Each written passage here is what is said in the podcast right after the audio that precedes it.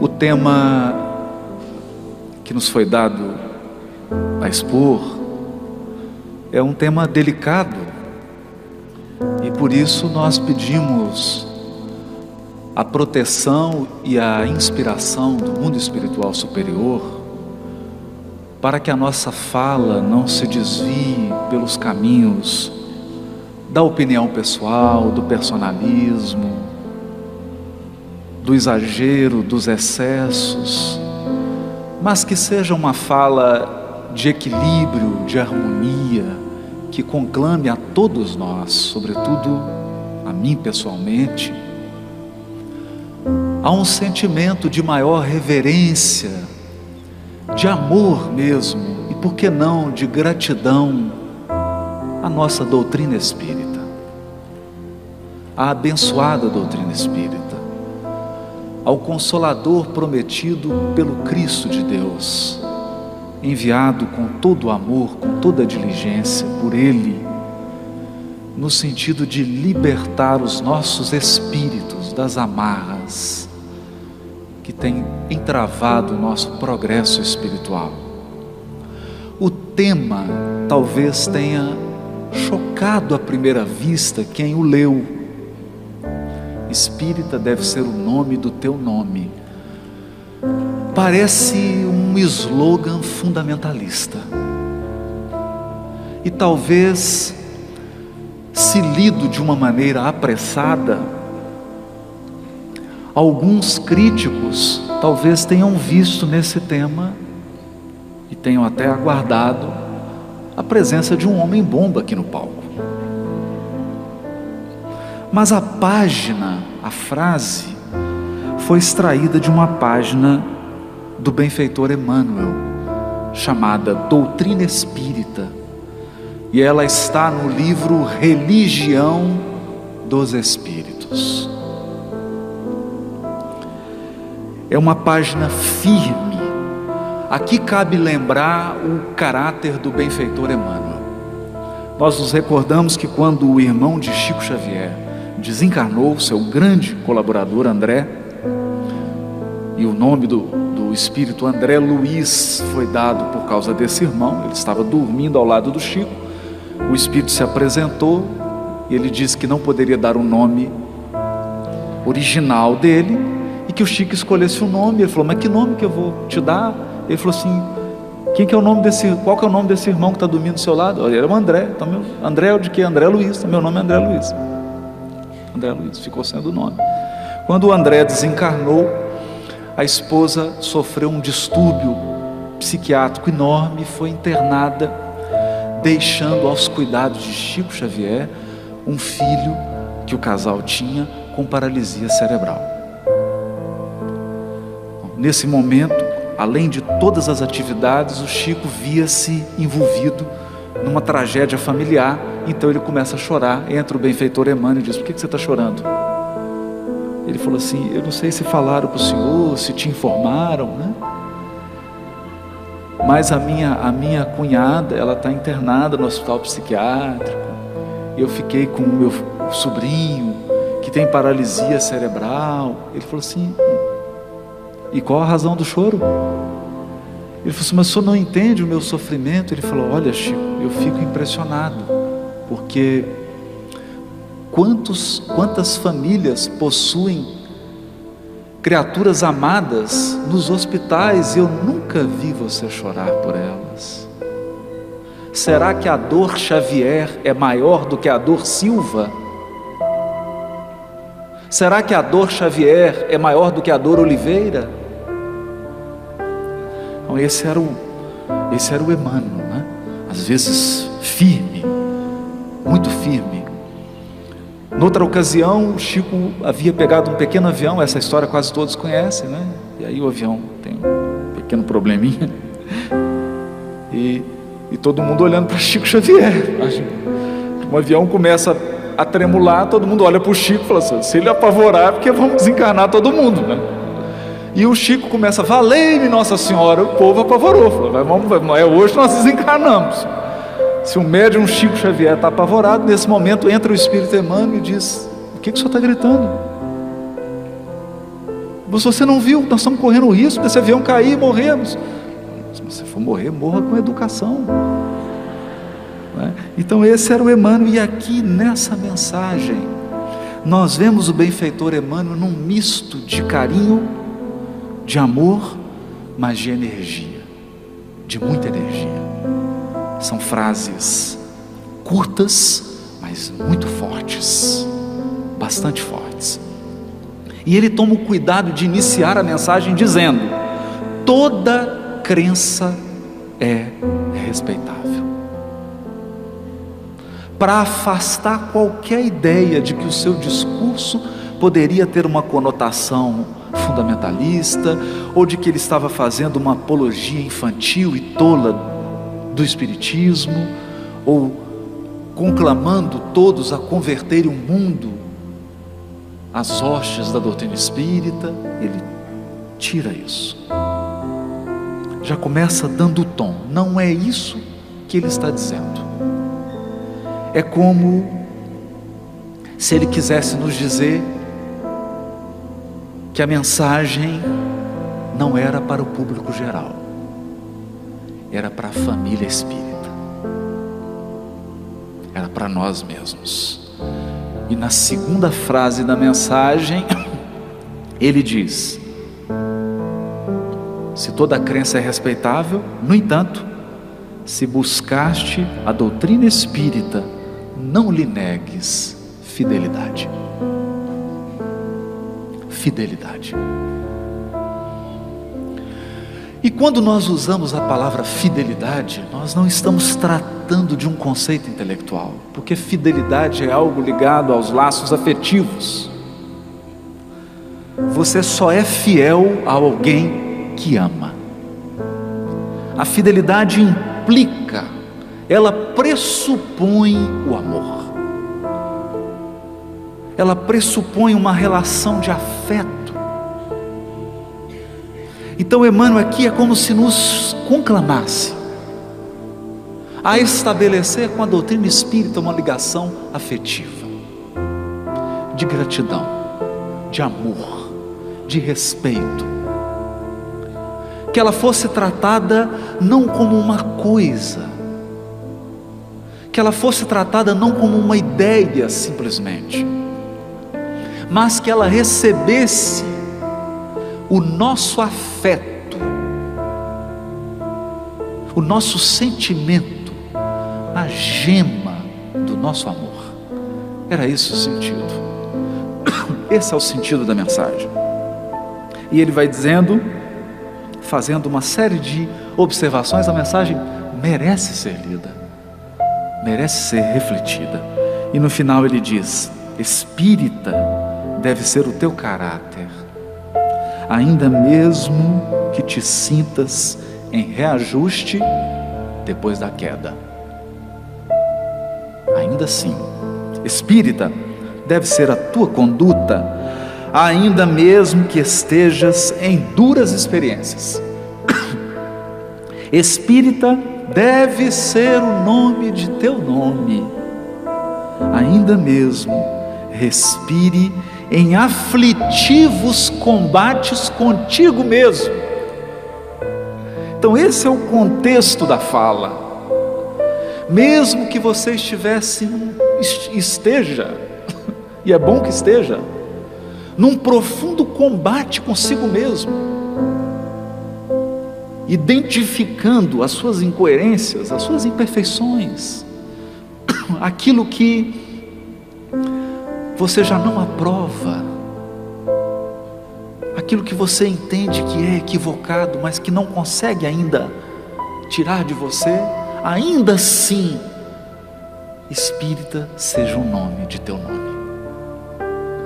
Então a frase de Emmanuel não é um slogan para que a gente fira, ofenda a sensibilidade de quem professa uma outra religião. A frase de Emmanuel é um bálsamo para quem não se sente digno de ser espírita. A frase de Emmanuel é um bálsamo para quem se sente inclinado a não assumir-se espírita, porque se assumiu imperfeito. É esse o sentido da frase. E nesse aspecto, nós nos lembramos de uma mensagem de irmão X. Está no livro Momentos de Ouro, psicografia de Chico Xavier, envolvendo o venerável benfeitor Bezerra de Menezes. Trata-se de uma palestra no mundo espiritual. A reunião alcançava a parte final. E na organização mediúnica, Bezerra de Menezes retinha a palavra. O benfeitor desencarnado distribuía consolações quando um companheiro o alvejou com azedume. Bezerra, não concordo com tanta máscara no ambiente espírita.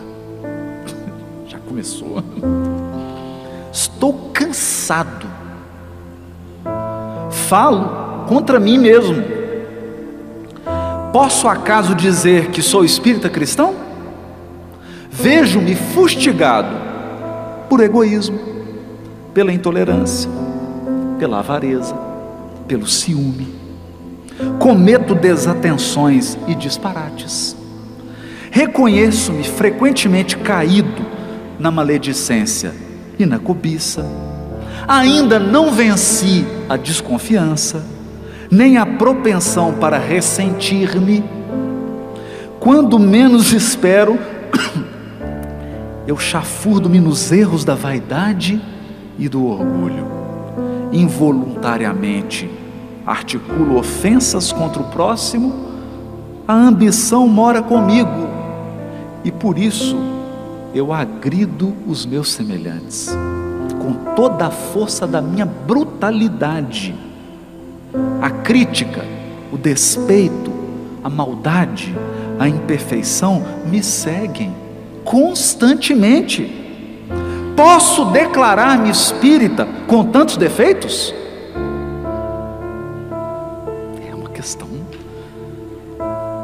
magna. É uma questão séria. O rapaz tem razões para estar tá irritado.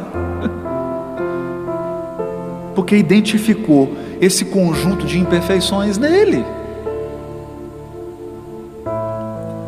O venerável orientador espiritual respondeu sereno: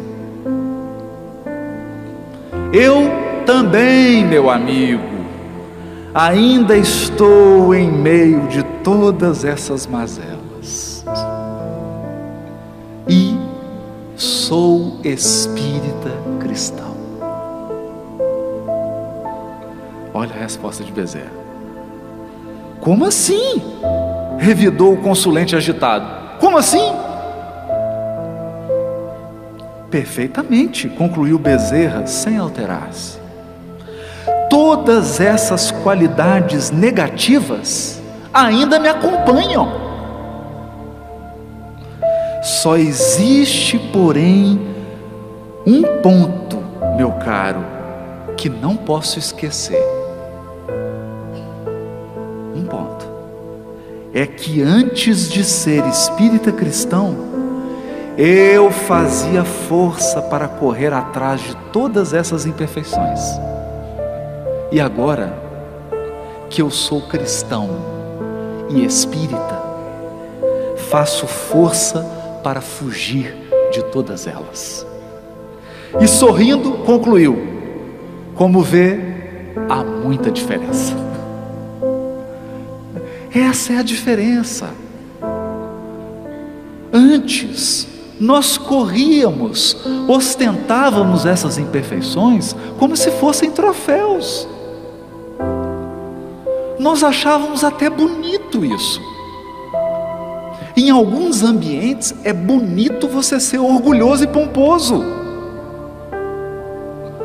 Se você não for orgulhoso, não for pomposo, como que você fica diminuído? É como se você não tivesse valor. Então, quantos ainda estão correndo na direção dessas imperfeições? Qual que é a diferença? Nos esclarece o benfeitor Bezerra de Menezes, do espírita cristão ou do cristão espírita que é a mesma coisa. A diferença é que ele foge com todas as forças da sua alma dessas imperfeições. Essa é a diferença. Então, pode se chamar de espírita com muita alegria. Pode assumir-se espírita com toda generosidade, com toda abundância. Porque a doutrina espírita é consolo não para anjos, mas para seres imperfeitos como nós. Ela é esclarecedora para nós que temos as imperfeições. É um, um, um guia, um condutor. Vai nos burilando aos poucos. Então, esse era o sentido da frase Espírita deve ser o nome de teu nome, ainda que você identifique todas essas imperfeições em si mesmo. Uma frase consoladora, mas também firme do benfeitor. Mas Emmanuel diz assim: Doutrina espírita quer dizer doutrina do Cristo.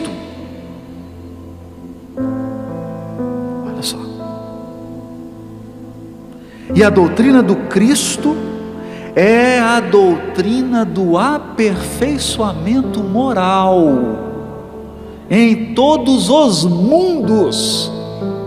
Eu fiquei um pouco assustado com isso. Porque dá uma amplitude. O Evangelho do Cristo, e de fato, Emmanuel está absolutamente amparado no texto bíblico.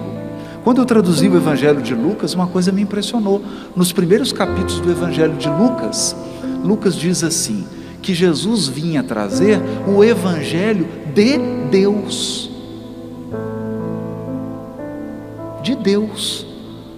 Porque a boa nova era de Deus, era Deus quem estava dando uma boa notícia para o mundo. E qual era a boa notícia que Deus estava dando para o mundo? Filhos, o irmão mais velho de vocês está chegando.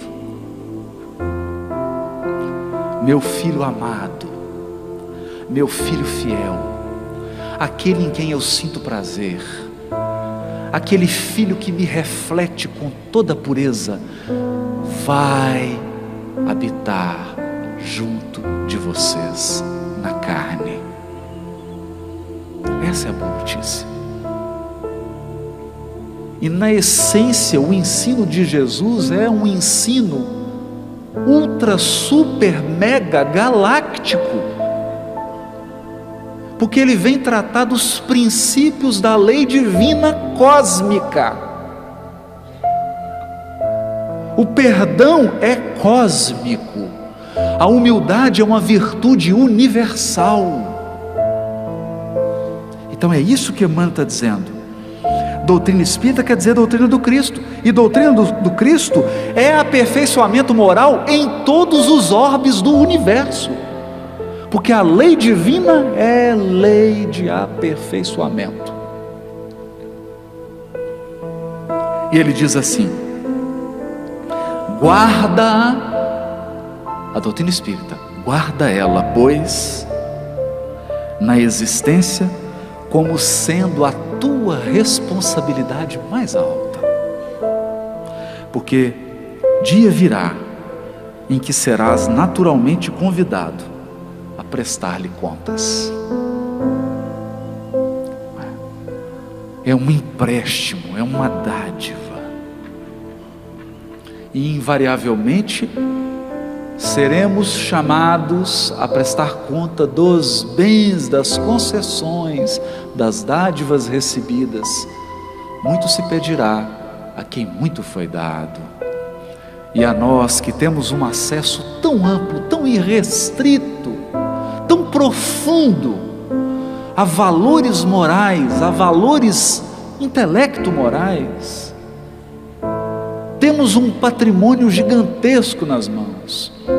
E esse patrimônio precisa ser recebido num espírito de afetividade, de amor mesmo, de carinho. Eu me recordo de uma fala muito bonita de Dalai Lama. Dalai Lama dizia assim: Antes eu acreditava que era um budista, um monge. Hoje eu sei que sou um homem, pertencente à família humana. Olha que interessante. Pertencente à família humana. Mas os monges do Tibete são a minha família mais próxima, a quem eu tenho o dever de cuidado. Então é esse o sentido.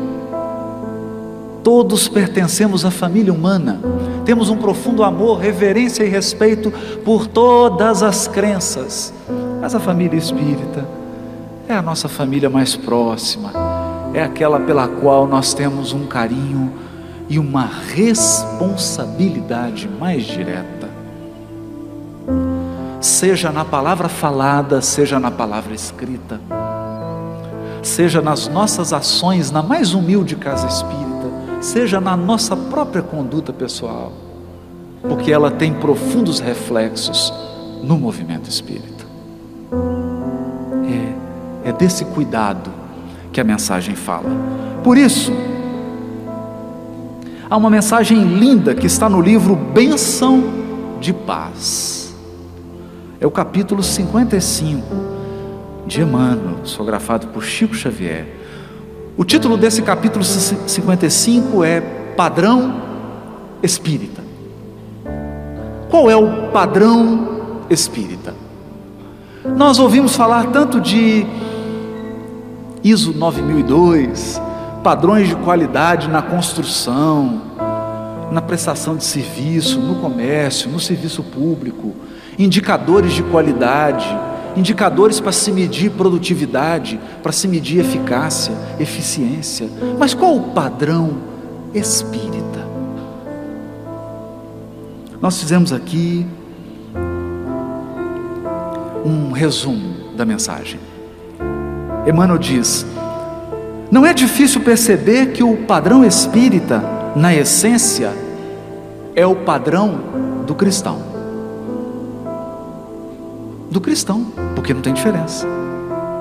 Esboçado no seguinte roteiro: dois pontos.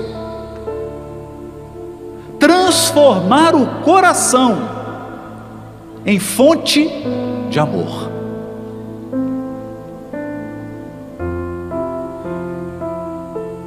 Transformar o coração de cada um de nós em fonte de amor. Esse é o primeiro dever do Espírito. Segundo, converter o cérebro em fulcro de pensamentos nobres.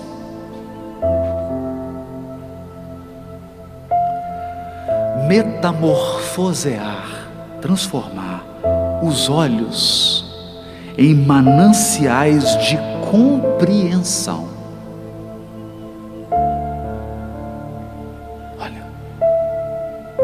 Transfigurar os ouvidos em depósitos de bondade, selecionar as palavras, somente aquelas que ajudem, e consagrar as mãos ao serviço. Vejam que o benfeitor reúne as potências da alma humana: coração, inteligência, olhos, ouvidos, palavras e mãos. Todos os equívocos que cometemos partem do coração, da nossa inteligência, da maneira como nós enxergamos situações e pessoas, da maneira como nós registramos informações, das palavras que nós usamos e dos atos que nós praticamos. Portanto, a proposta do padrão espírita, que é o padrão cristão, é nortear as potências da nossa alma no roteiro, no rumo do bem. De que vale as riquezas do sentimento, se o coração não tiver repleto de amor pelo semelhante? De que vale os títulos acadêmicos e uma inteligência brilhante e impressionável, se essa inteligência não cultiva pensamentos nobres? De que vale enxergar muito? De que vale esperteza, perspicácia, astúcia, capacidade de ver? Se os nossos olhos não se transformam em mananciais, em fontes de compreensão. Se o nosso olhar é um olhar julgador, discriminatório, de que vale ouvir muito, ter uma acústica aperfeiçoada, se nós retemos apenas fofocas, conversas sem sentido, assuntos que não dignificam, se transformamos os nossos ouvidos em depósitos de sombra, quando deveríamos registrar apenas a bondade, porque só a bondade permanece. Toda treva é provisória, todo mal é provisório. O fim do mal é ser remediado, porque o amor de Deus cura todo mal, não há mal que sobreviva ao amor de Deus. De que vale falar bonito, expressar-se com eloquência, se as nossas palavras diminuem o semelhante, se as nossas palavras desestimulam, se as nossas palavras roubam a esperança do coração daqueles que nos acompanham, se as nossas palavras têm o peso de um látego, não, a palavra é poderosa. A palavra tem uma força. E ela é um grandioso instrumento de ajuda, de auxílio. E as nossas mãos jamais devem estar desocupadas. Como diz a prece do Parnaso de Além Túmulo, enche, Pai, os meus olhos de luz e as minhas mãos de trabalho. Porque o serviço no bem nos purifica. É esse o sentido.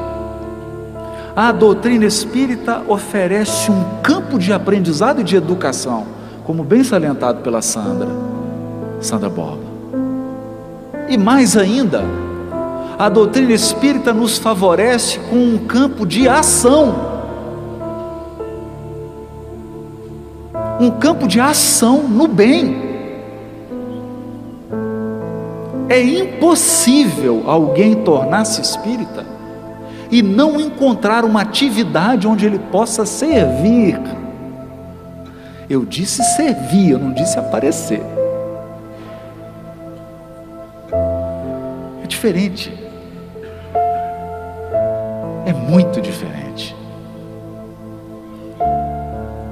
E para dizer a verdade, podemos perguntar para os espíritas com maior experiência, décadas e décadas de experiência, a exposição acaba sendo um fardo.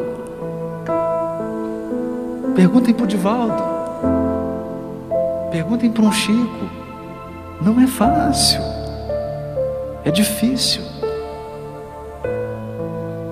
E nós aprendemos com a doutrina espírita que o trabalho de quem sobe aqui se expõe não é nem um milímetro melhor do que o trabalho daquele voluntário anônimo da Federação Espírita do Rio Grande do Sul, que ninguém sabe nem o nome dele, que colocou essa água aqui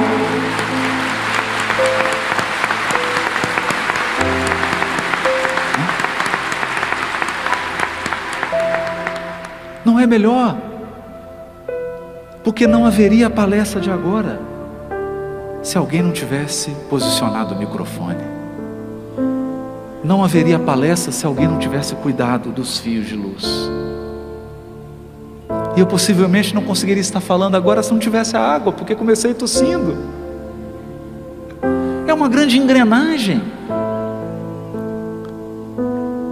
É o que Paulo nos dizia na carta aos Coríntios: nós somos corpo de Cristo. É o Cristo que opera aqui agora. É o Cristo que está realizando o oitavo Congresso Espírita do Rio Grande do Sul, não é a Federação do Rio Grande do Sul.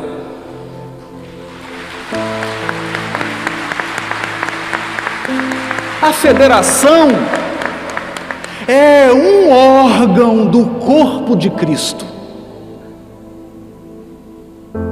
E para que ela atue, todos os outros órgãos precisam estar amparando-a, auxiliando-a cooperando. Mas o espírito diretivo, o espírito que sustenta a nossa atividade, a nossa ação, é do Cristo. Porque só Ele tem luz suficiente para permanecer de pé. Todos nós caímos. Todos nós esmorecemos. Todos nós enfrentamos lutas e desafios em que você tem a impressão de que chegou o seu momento final, de que você não vai avançar. E essa impressão não é falsa, ela é verdadeira. Jesus permite que nós cruzemos as fronteiras da nossa capacidade individual. Porque quando você se percebe incapaz de prosseguir, acontece o milagre. O Cristo nos envolve com as suas mãos, nos ergue e nos diz: Você não vai, sozinho não vai, mas eu te levo. Eu te levo. É esse o sentido. É essa confiança. É por isso que nós nos lembramos de um caso de Francisco de Assis. Francisco havia saído no inverno rigorosíssimo da Europa. Ele saíra da sua instituição para visitar outra, mas pegou uma grande nevasca, ele e um outro monge da sua organização. E quando eles chegam, depois de uma caminhada longa, já quase congelando, às portas de um mosteiro, o seu companheiro bate, e eles assim, esperando que alguém abrisse, oferecesse um caldo quente, uma, uma lareira. A pessoa abre a janelinha e diz assim: Quem é? E o monge diz: É Francisco, é o irmão Francisco. O monge olha e fala: Que Francisco, que? Fecha. Nessa hora, o companheiro de Francisco de Assis começa a chorar. Faz igual o Chico no avião: Valei-me Deus, estamos mortos. Quando ele olha para Francisco de Assis, Francisco de Assis está pulando, cantando, sorrindo, brincando com a neve e ele deve ter pensado: alguma coisa está errada, comigo ou com ele. E perguntou: Mas, mas Pai Francisco, por que, que o senhor está alegre? O senhor não percebeu? Nós estamos agora perdidos. Estamos perdidos. É o fim e Francisco de Assis olhou para ele e falou: Meu filho, eu esperei a vida inteira por esse momento. Ele diz: Mas como assim, pai Francisco? Meu filho, é exatamente agora em que nenhum homem pode nos ajudar que nós estamos 100% nas mãos de Deus.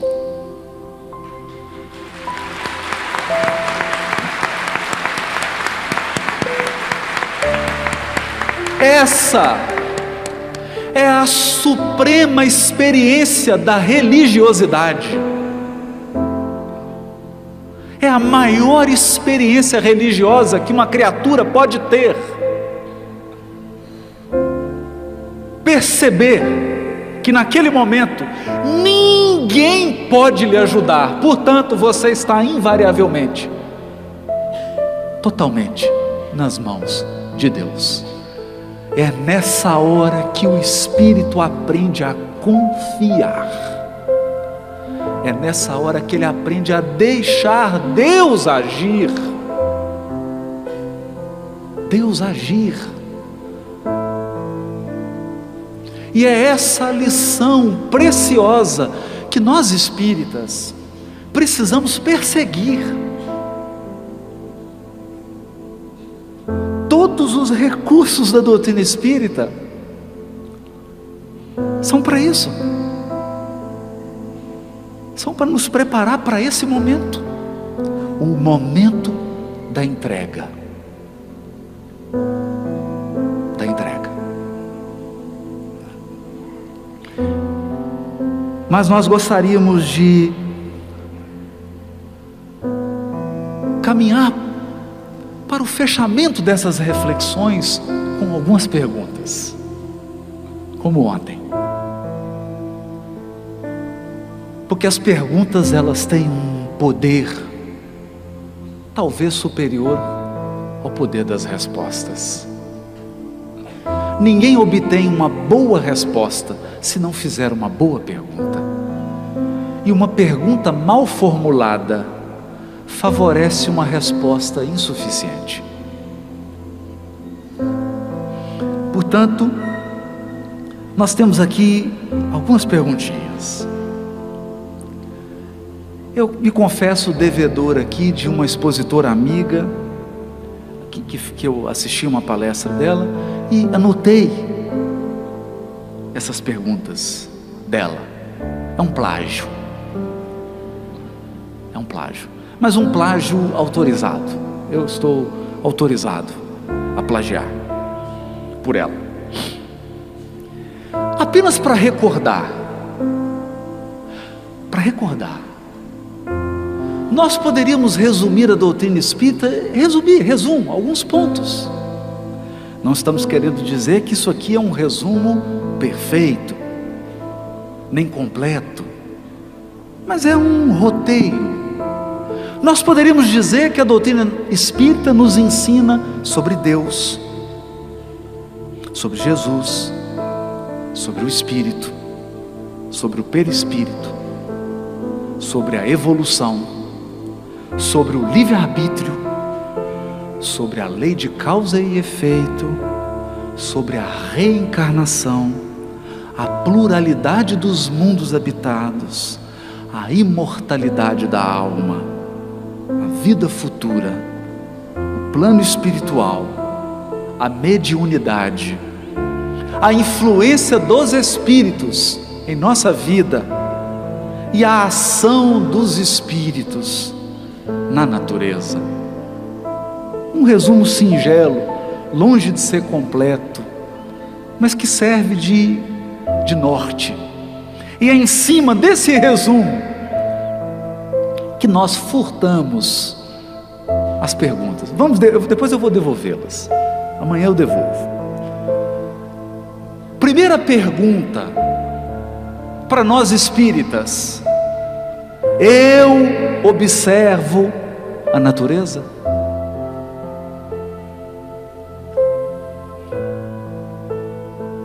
Presto atenção na regularidade dos princípios que regem o macrocosmo e o microcosmo?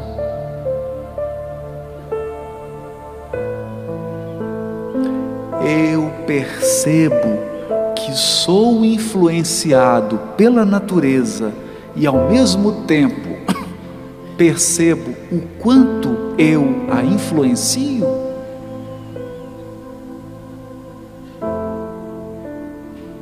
Estou atento ao ininterrupto jogo de forças estabelecido entre as vibrações materiais e espirituais? Eu tenho consciência de que esse jogo também se mantém vivo nas minhas próprias dimensões, na minha dimensão física, na minha dimensão emocional, na minha dimensão mental e na minha dimensão espiritual? Que eu sofro os efeitos desse jogo?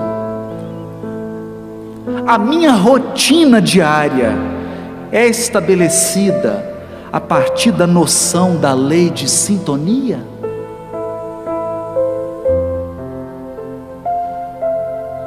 O que eu faço diz com quem eu me sintonizarei. A minha agenda diária é feita observando a lei de sintonia espiritual?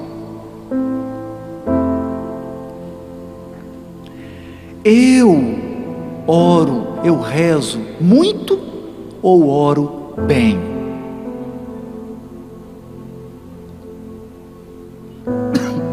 Eu escuto e respeito a minha intuição ou eu duvido da minha capacidade de ser um filho de Deus, amado e respeitado?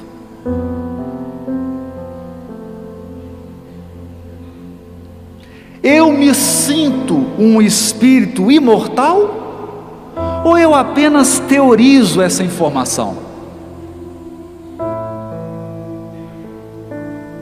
Eu vivo o agora dentro das minhas mais altas capacidades de amar? Ou eu me ocupo apenas em conferir se eu sou amado e se eu sou aceito pelas outras pessoas? Eu sou um ser moralizado ou moralista?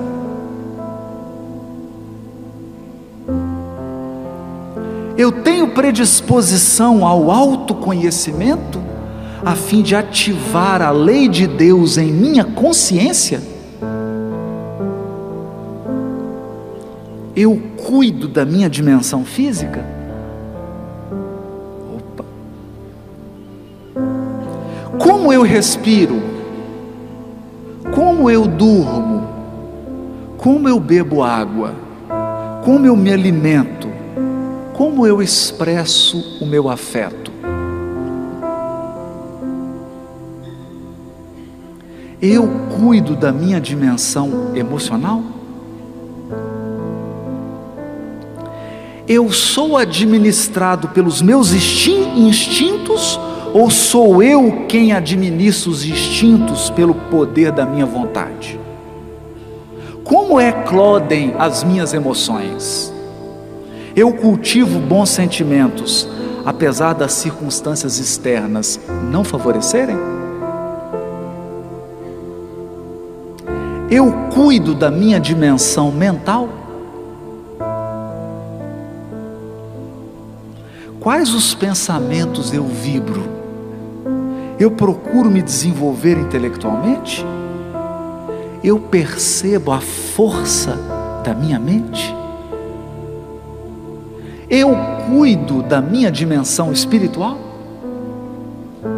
Eu sei quais são os meus gostos, as minhas tendências e as minhas aptidões?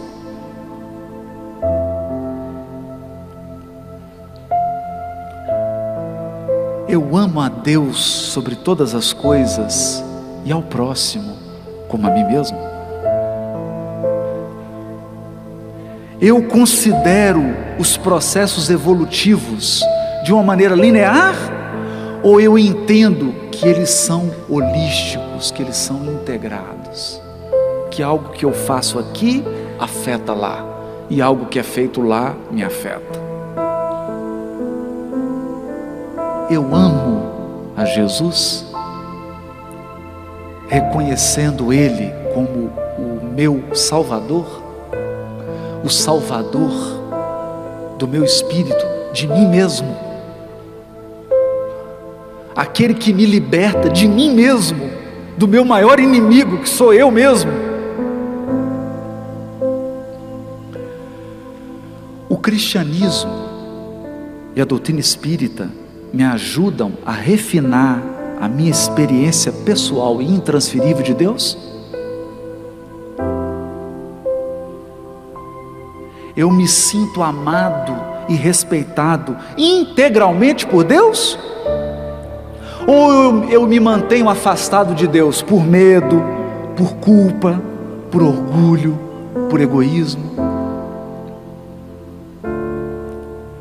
Eu desejo realmente ser um com o Pai, mantendo-me disposto a pagar o alto preço de ser verdadeiramente cristão?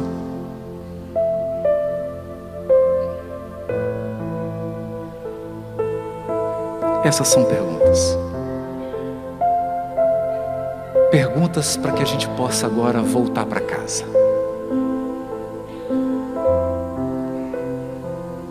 Nutridos, cheios de esperança, cheios de alegria, pelas experiências recolhidas no oitavo congresso, prontos para colher esperanças e consolações, mas conscientes de que há um roteiro conscientes de que há um roteiro.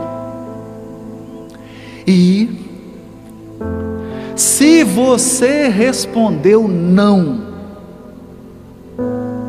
a todas essas perguntas,